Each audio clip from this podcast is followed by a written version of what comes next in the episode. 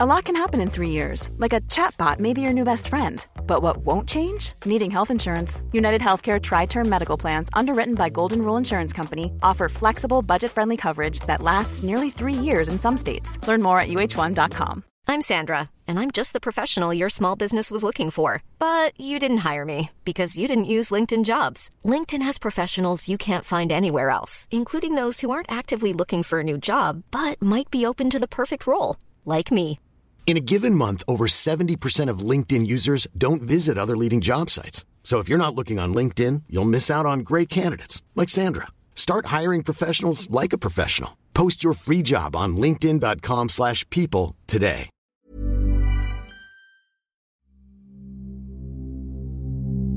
Des Kaisers neue Kleider von Hans Christian Andersen. Meditative Abendentspannung und Einschlafmärchen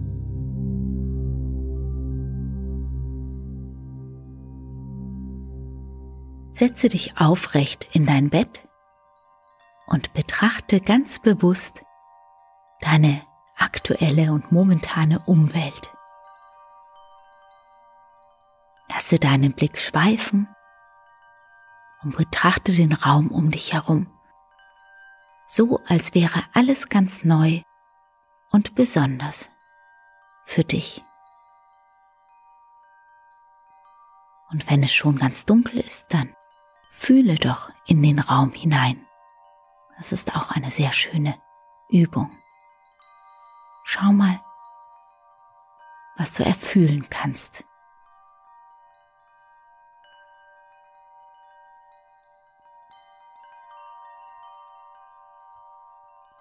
Fühle auch dich selbst, wie du da sitzt.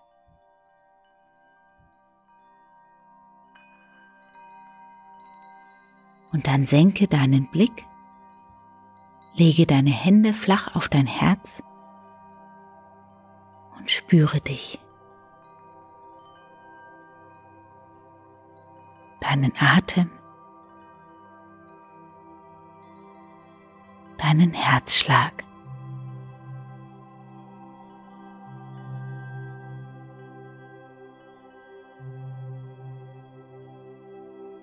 Mache dir bewusst, was für ein großes Wunder dein Körper ist.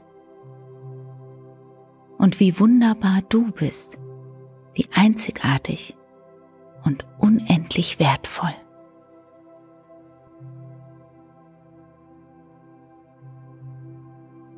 Nimm drei bis vier ganz tiefe, intensive Atemzüge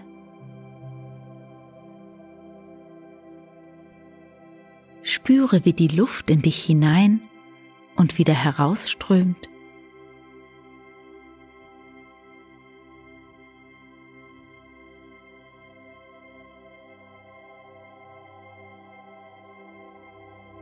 Und gib dir dann abschließend für heute noch ein paar Bewegungen, die sich gerade gut anfühlen.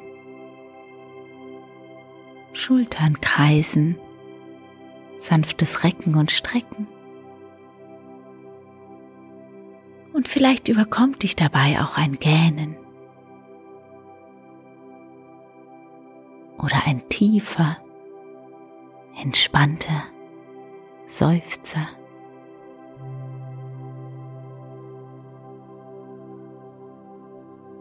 Wenn du dann soweit bist, dann leg dich hin, kuschel dich ein und mach's dir so richtig schön bequem. Deck dich zu und nimm dir deinen Platz.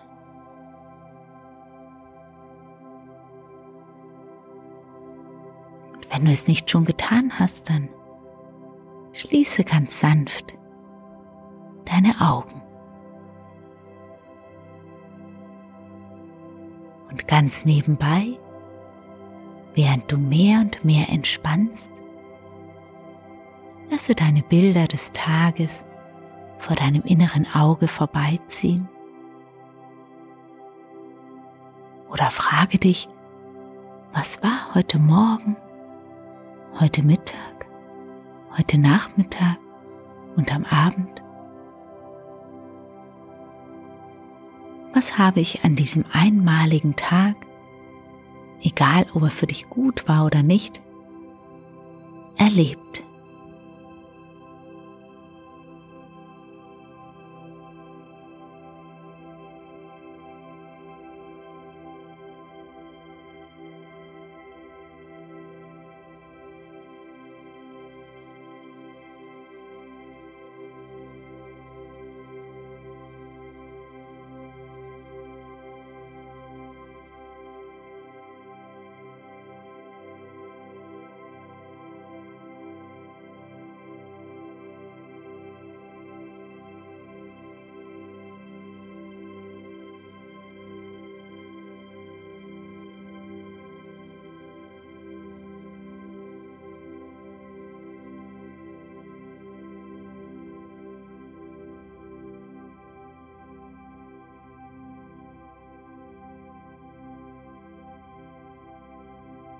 Und für welche drei Dinge bist du heute besonders dankbar?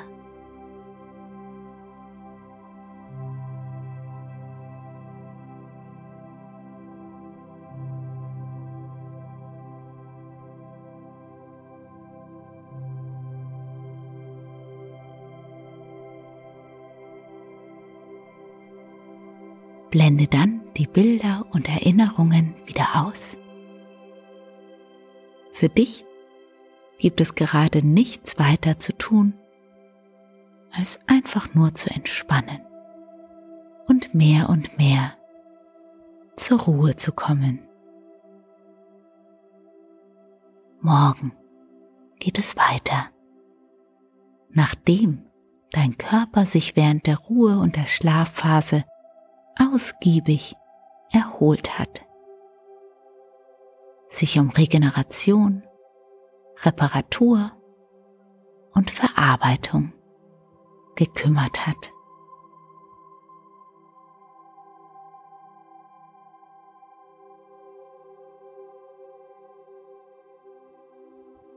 Vielleicht spürst du schon, wie du immer mehr entspannst und immer schwerer und schläfriger in die Matratze sinkst.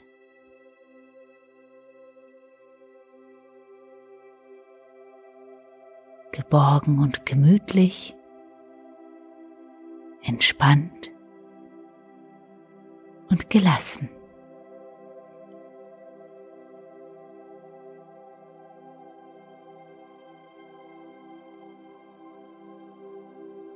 Dein Atem fließt ruhig und gleichmäßig, ganz natürlich, ganz selbstverständlich.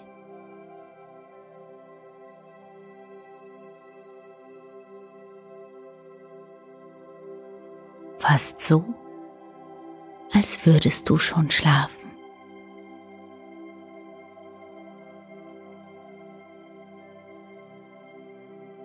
Du darfst loslassen.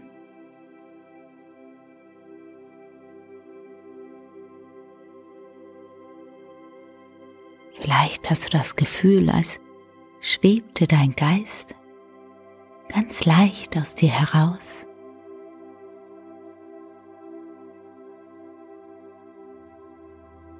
Ins Land der Träume,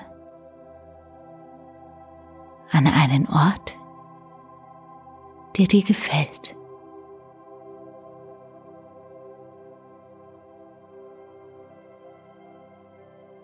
Und du kommst dabei in ein Land und in eine andere Zeit. Und hier darfst du belauschen und beobachten, was so vor sich geht.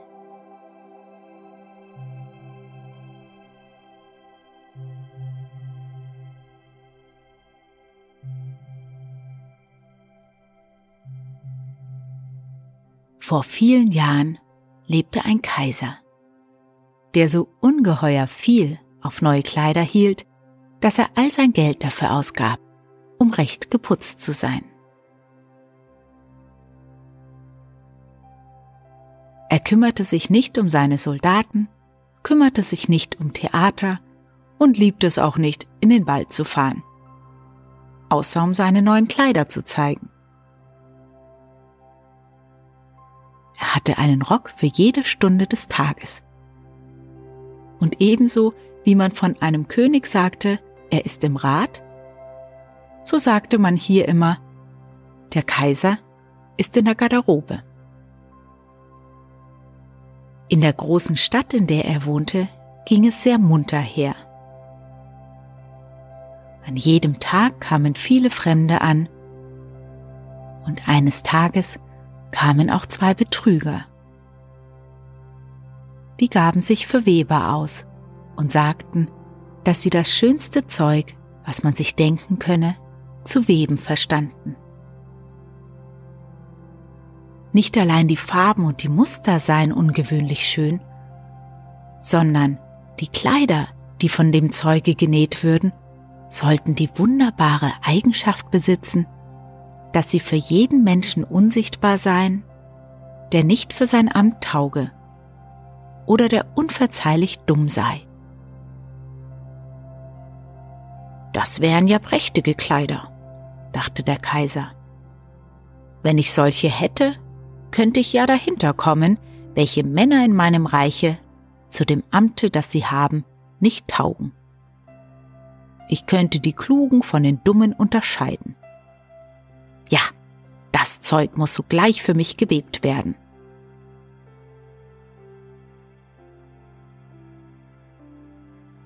Er gab den beiden Betrügern viel Handgeld, damit sie ihre Arbeit beginnen sollten.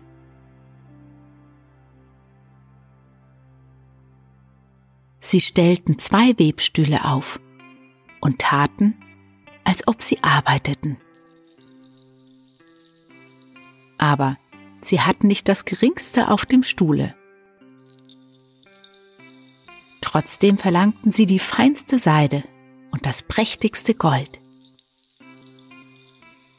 Das steckten sie aber in ihre eigenen Taschen und arbeiteten an den leeren Stühlen bis spät in die Nacht hinein.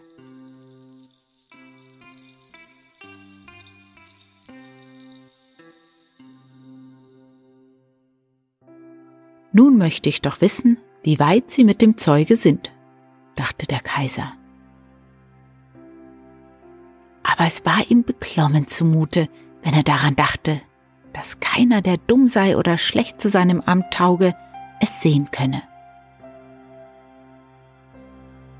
Er glaubte zwar, dass er für sich selbst nichts zu fürchten brauche, aber er wollte doch erst einen anderen senden, um zu wissen, wie es damit stehe. Alle Menschen in der ganzen Stadt wussten, welche besondere Kraft das Zeug habe. Und alle waren begierig zu sehen, wie schlecht oder dumm ihr Nachbar sei. Ich will meinen alten, ehrlichen Minister zu den Webern senden, dachte der Kaiser. Er kann am besten beurteilen, wie der Stoff sich ausnimmt. Denn er hat Verstand und keiner versieht sein Amt besser als er. Nun ging der alte gute Minister in den Saal hinein, wo die zwei Betrüger saßen und an den leeren Webstühlen arbeiteten.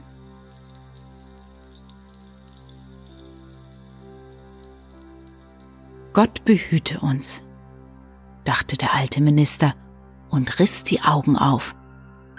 Ich kann ja nichts erblicken. Aber das sagte er nicht. Beide Betrüger baten ihn näher zu treten und fragten, ob es nicht ein hübsches Muster und schöne Farben seien.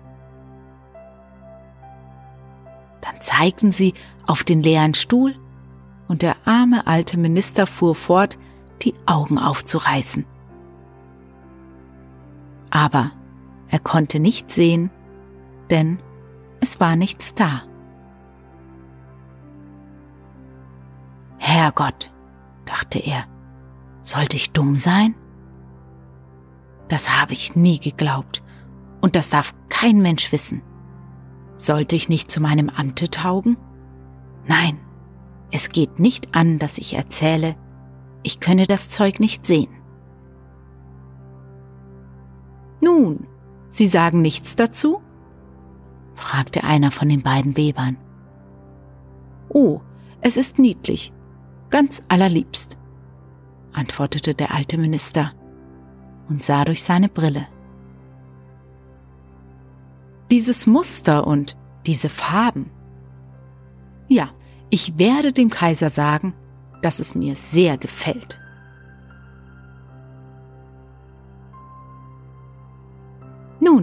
Das freut uns, sagten beide Weber, und darauf benannten sie die Farben mit Namen und erklärten das seltsame Muster.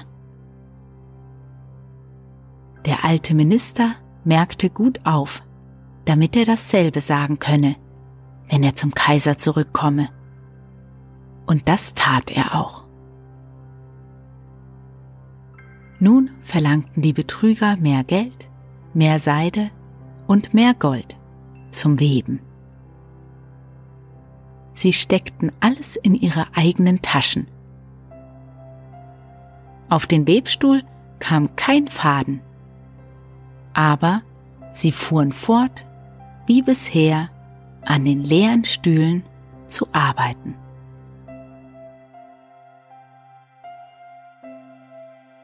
Der Kaiser sandte bald wieder einen anderen tüchtigen Staatsmann hin, um zu sehen, wie es mit dem Weben stehe und ob das Zeug bald fertig sei.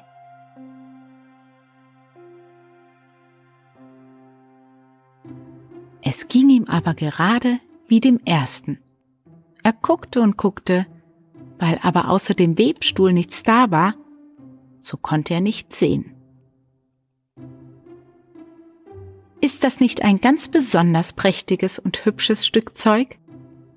fragten die beiden Betrüger und zeigten und erklärten das prächtige Muster, das gar nicht da war. Dumm bin ich nicht, dachte der Mann. Es ist also mein gutes Amt, zu dem ich nicht tauge. Das wäre seltsam genug. Aber das muss man sich nicht anmerken lassen. Daher lobte er das Zeug, das er nicht sah, und versicherte ihnen seine Freude über die schönen Farben und das herrliche Muster. Es ist ganz allerliebst, sagte er zum Kaiser. Alle Menschen in der Stadt sprachen von dem prächtigen Zeuge. Nun wollte der Kaiser es selbst sehen, während es noch auf dem Webstuhl sei. Mit einer ganzen Schar auserwählter Männer, unter denen auch die beiden ehrlichen Staatsmänner waren, die schon früher da gewesen, ging er zu den beiden listigen Betrügern hin, die nun aus vollen Kräften webten, aber ohne Faser oder Faden. Ist das nicht prächtig? sagten die beiden ehrlichen Staatsmänner. Wollen Eure Majestät sehen, welche Muster, welche Farben? Und dann zeigten sie auf den leeren Webstuhl, denn sie glaubten, dass die anderen das Zeug wohl sehen könnten. Was? dachte der Kaiser.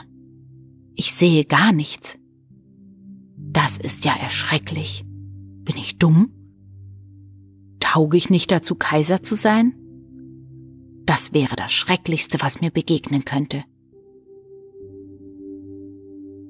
Oh, es ist sehr hübsch, sagte er. Es hat meinen allerschönsten Beifall. Und er nickte zufrieden und betrachtete den leeren Webstuhl. Denn er wollte nicht sagen, dass er nicht sehen könne.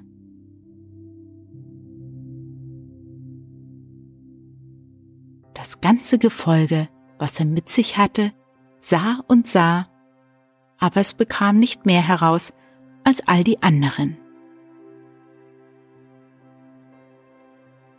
Aber sie sagten gleich wie der Kaiser, Oh, das ist hübsch. Und sie rieten ihm, diese neuen prächtigen Kleider das erste Mal bei dem großen Feste, das bevorstand, zu tragen. Es ist herrlich, niedlich, ausgezeichnet, ging es von Mund zu Mund. Und man schien allseits innig erfreut darüber. Der Kaiser verlieh jedem der Betrüger ein Ritterkreuz, um es in das Knopfloch zu hängen, und den Titel Hofweber. Die ganze Nacht vor dem Morgen, an dem das Fest stattfinden sollte, waren die Betrüger auf und hatten 16 Lichter angezündet, damit man sie auch recht gut bei ihrer Arbeit beobachten konnte. Die Leute konnten sehen, dass sie stark beschäftigt waren, des Kaisers neue Kleider fertig zu machen. Sie taten, als ob sie das Zeug aus dem Webstuhl nähmen. Sie schnitten in die Luft mit großen Scheren sie nähten mit Nähnadeln ohne Faden und sagten zuletzt, Sieh, nun sind die Kleider fertig. Der Kaiser mit seinen vornehmsten Beamten kam selbst, und beide Betrüger hoben den einen Arm in die Höhe, gerade so, als ob sie etwas hielten und sagten, Seht, hier sind die Beinkleider hier ist das Kleid und hier ist der Mantel und so weiter. Es ist so leicht wie Spinnwebe. Man sollte glauben, man habe nichts auf dem Körper. Aber das ist gerade die Schönheit dabei. Ja, sagten alle Beamten, aber sie konnten nicht sehen, denn es war nichts da belieben Eure kaiserliche Majestät Ihre Kleider abzulegen, sagten die Betrüger. So wollen wir Ihnen die neuen hier vor dem großen Spiegel anziehen. Der Kaiser legte seine Kleider ab, und die Betrüger stellten sich, als ob sie ihm ein jedes Stück der neuen Kleider anzogen, die fertig genäht sein sollten. der Kaiser wendete und drehte sich vor dem Spiegel. Ei, wie gut sie kleiden, wie herrlich sie sitzen, sagten alle. Welches Muster, welche Farben. Das ist ein kostbarer Anzug. Schließlich meldete der Oberzeremonienmeister, draußen stehen sie mit dem Thronhimmel der über Eure Majestät getragen werden soll. Seht, ich bin ja fertig, sagte der Kaiser. Sitzt es nicht gut?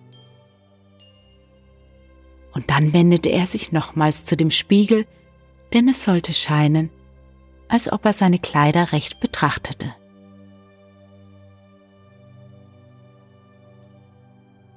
Die Kammerherren die das Recht hatten, die Schleppe zu tragen, griffen mit den Händen gegen den Fußboden, als ob sie die Schleppe aufhöben. Sie gingen und taten, als hielten sie etwas in der Luft. Sie wagten es nicht, es sich merken zu lassen, dass sie nicht sehen konnten. So ging der Kaiser unter dem prächtigen Thronhimmel und alle Menschen auf der Straße und in den Fenstern sprachen, wie sind des Kaisers neue Kleider unvergleichlich. Welche Schleppe er am Kleide hat, wie schön es sitzt. Keiner wollte es sich merken lassen, dass er nichts sah. Denn dann hätte er ja nicht zu seinem Amte getaugt oder wäre sehr dumm gewesen. keine Kleider des Kaisers hatten solches Glück gemacht wie diese.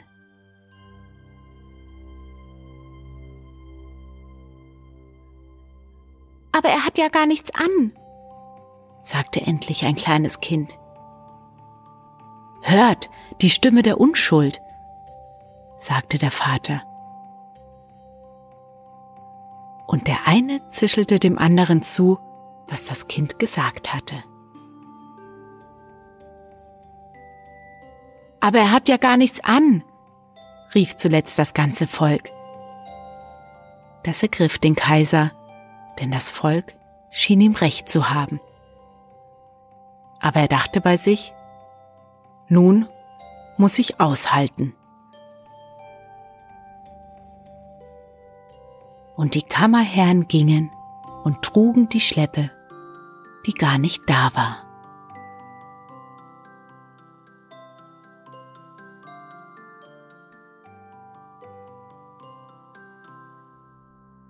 Und ich wünsche dir eine wunderbare Nacht, einen tiefen und erholsamen Schlaf und schöne Träume.